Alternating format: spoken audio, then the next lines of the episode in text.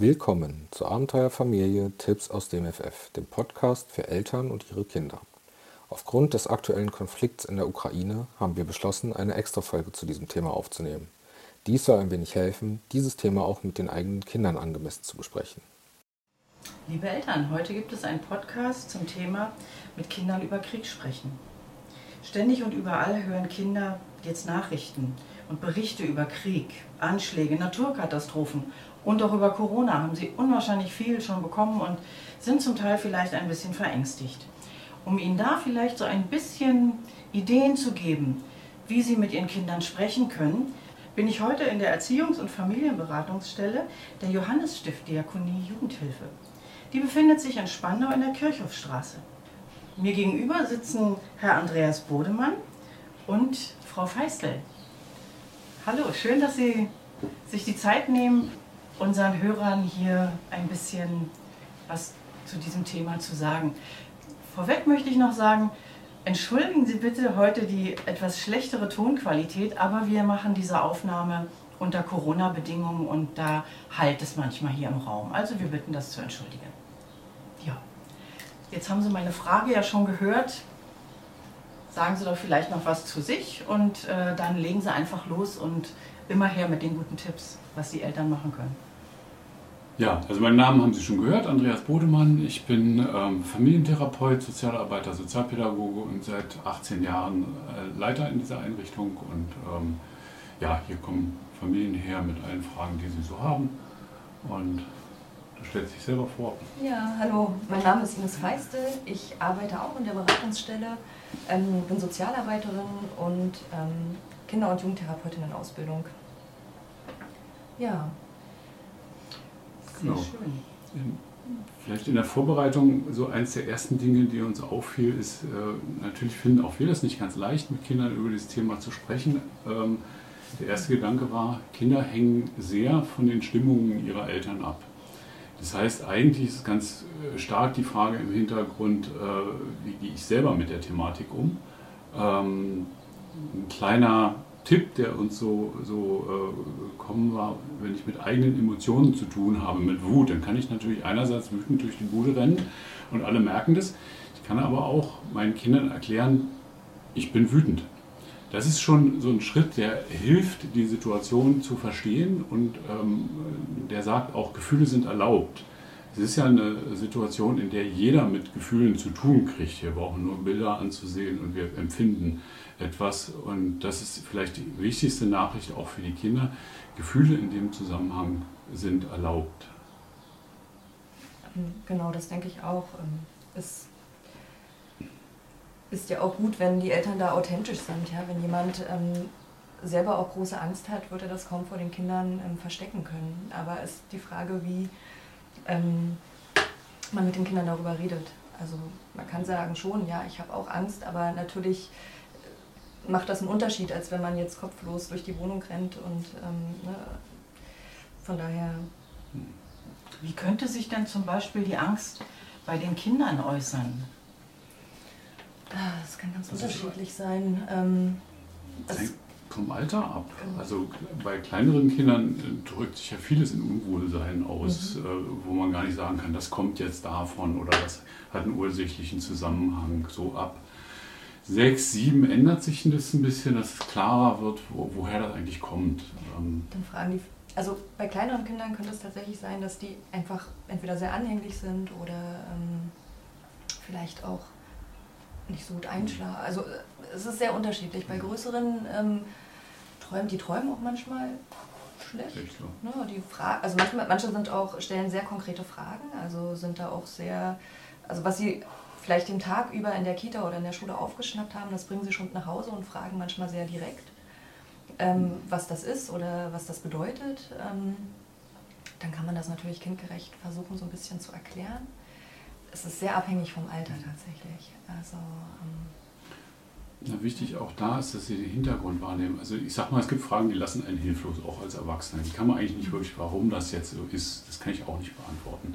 Ähm, die Frage ist, gucke ich mein Kind an und versuche rauszukriegen, welches Bedürfnis hat denn mein Kind? Hat mein Kind wirklich ein Bedürfnis nach einer Information? Hat es vielleicht ein Bedürfnis nach Nähe, nach Sicherheit?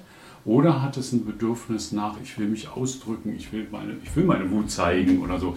Also zu gucken, äh, was, was ist mit meinem Kind gerade los. Und manchmal ist es sinnvoller, letztlich auf das Bedürfnis zu reagieren, als auf, ähm, auf die direkte Frage.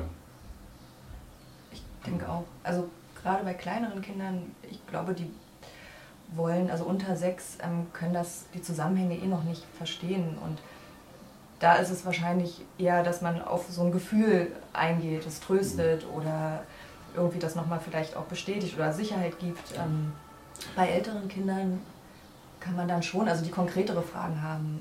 Was ich, ein zehnjähriges Kind hat schon, kann sehr wohl was mit dem Wort Krieg anfangen und ähm, dann kann man schon überlegen, wie man das jetzt erklärt oder wie man vielleicht auch ein paar Hintergründe erklärt. Vielleicht auch nochmal zu dem realistischen Trösten, nenne ich das immer. Also man kann trösten, indem man Kindern sagt, das ist alles gar nicht so schlimm. Mhm. Ähm, das stimmt natürlich nicht. Es ist schlimm und äh, trotzdem kann man Kinder trösten. Also einem Kind zu sagen, nee, das wird alles gut und es wird, wird, alles in Ordnung sein, das ist eigentlich nicht das, was man tun sollte, sondern sagt, es ist eine schwierige Situation, ja, und trotzdem, wir sind zusammen, es geht uns gut. Ich würde sogar so weit äh, gehen bei einem Kind, was sich für das Thema interessiert und sagt, ja, wie ist denn das mit der Flucht und müssen wir denn vielleicht fliehen? Dass, dass man sagt, ja, wenn es soweit ist, würde ich mit euch auch fliehen. Also, dass man da realistisch ist und auch Sicherheit gibt und sagt, ja, das würde ich tun. Ähm, und nicht, äh, dass die Kinder, ich sag mal, so wenig wie möglich die Erwachsenen in Panik und kopflos äh, erwischen. Ähm, natürlich sind wir Erwachsene auch Panik, aber das hat ja, das ist so ein bisschen der zweite Punkt.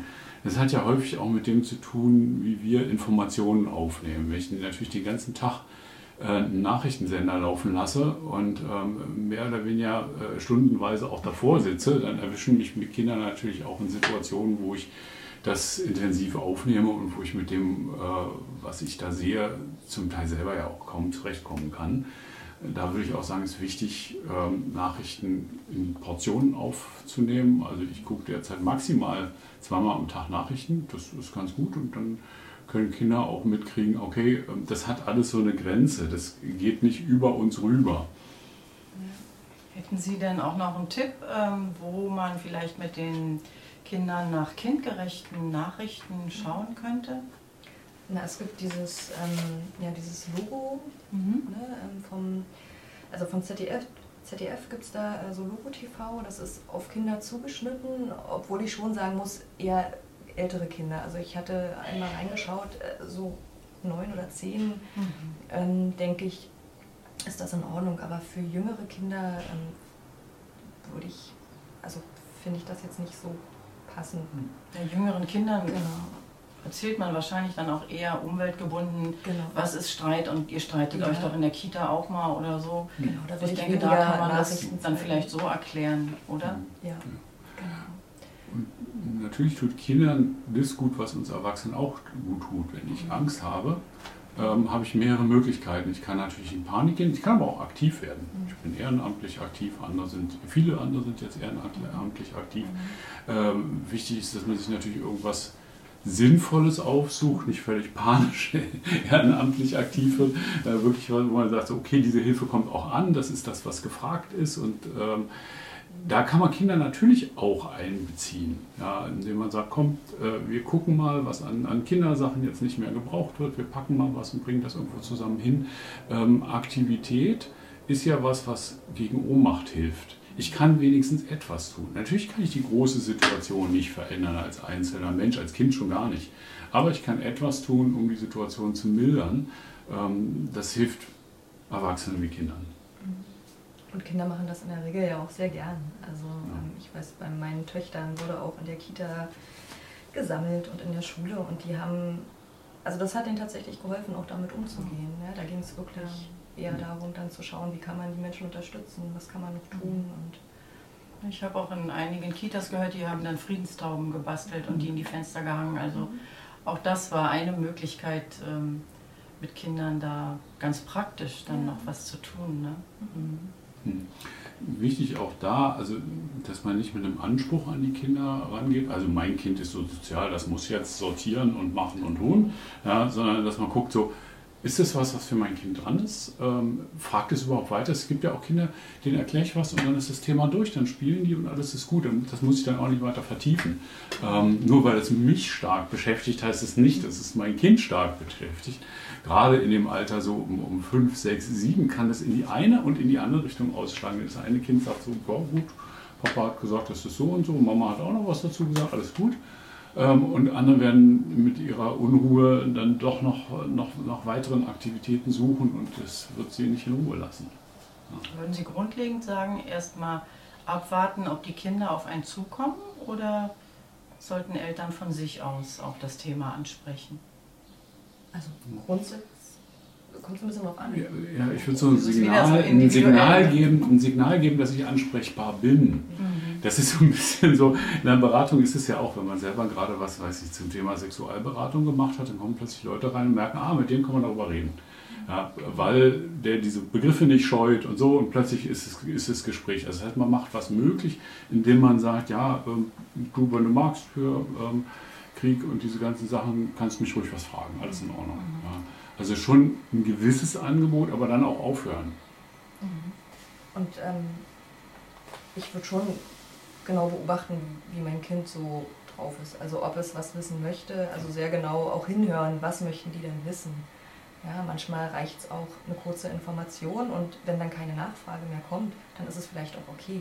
Dann sind die manchmal auch schon bei einem anderen Thema wieder. Mhm. Oder eher dabei, ähm, was eine Friedenstaube zu basteln und ins Fenster zu hängen. Mhm. Also ich würde sagen, einfach genau hinschauen und sie nicht überfrachten mit Informationen.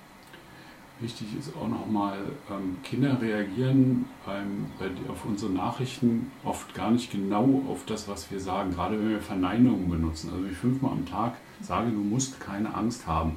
Das keine ist eine Verneinung und dann muss das Kind sozusagen erstmal umrechnen. Es hört was mit Angst und äh, so und denkt, ah, da ist irgendwas mit Angst.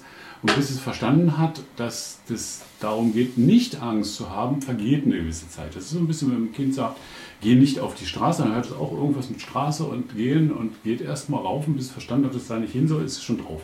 Äh, wenn ich dem Kind sage, halt an, dann weiß das Kind sofort Bescheid. Das heißt, auch da äh, ein Kind eher sagen, äh, worum es jetzt geht.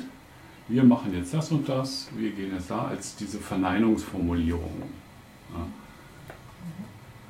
Also da wirklich die richtigen Worte finden, ja. ja. Da auch wirklich herzliche Einladung, wenn Ihnen das schwerfällt. Kommen Sie in die Beratungsstelle, fragen einfach mal nach. Ja, ähm, man kann ja. das auch ja ein bisschen üben und sich Zeit dafür nehmen. Also äh, das, das ist jetzt vielleicht auch ein bisschen schwer, über so, ein, so, so was Sie jetzt äh, hören, abzunehmen. Ähm, aber Sie merken so ein bisschen die Haltung, die dahinter steht. Also dass die Kinder ihre, ihren eigenen Umgang damit bemerken. Und sie dürfen selber auch unruhig sein darüber, das ist völlig klar. Genau, also als Tipp haben wir für die Eltern, gucken Sie auf Ihre Kinder, schauen Sie genau, was die vielleicht wissen wollen. Und wenn Sie selber unsicher sind, dann suchen Sie sich als Erwachsene erstmal einen Rat und Hilfe und Unterstützung. Dann sind Sie gut gerüstet für die, für die Kinder und können das dann gut weitergeben. Ja, also ich hätte jetzt erstmal keine Frage weiter. Und Gut. vielleicht melden sich ja bei Ihnen welche. Also ähm, Dankeschön für das Gespräch und für die Infos. Herzlichen Dank. Danke. Danke. Das war die heutige Folge zum Thema Umgang mit dem Thema Ukraine-Konflikt. Bei Fragen und Anmerkungen schreiben wir wie immer unsere Kontaktdaten in die Beschreibung. Bleibt gesund. Euer Bildungsforum.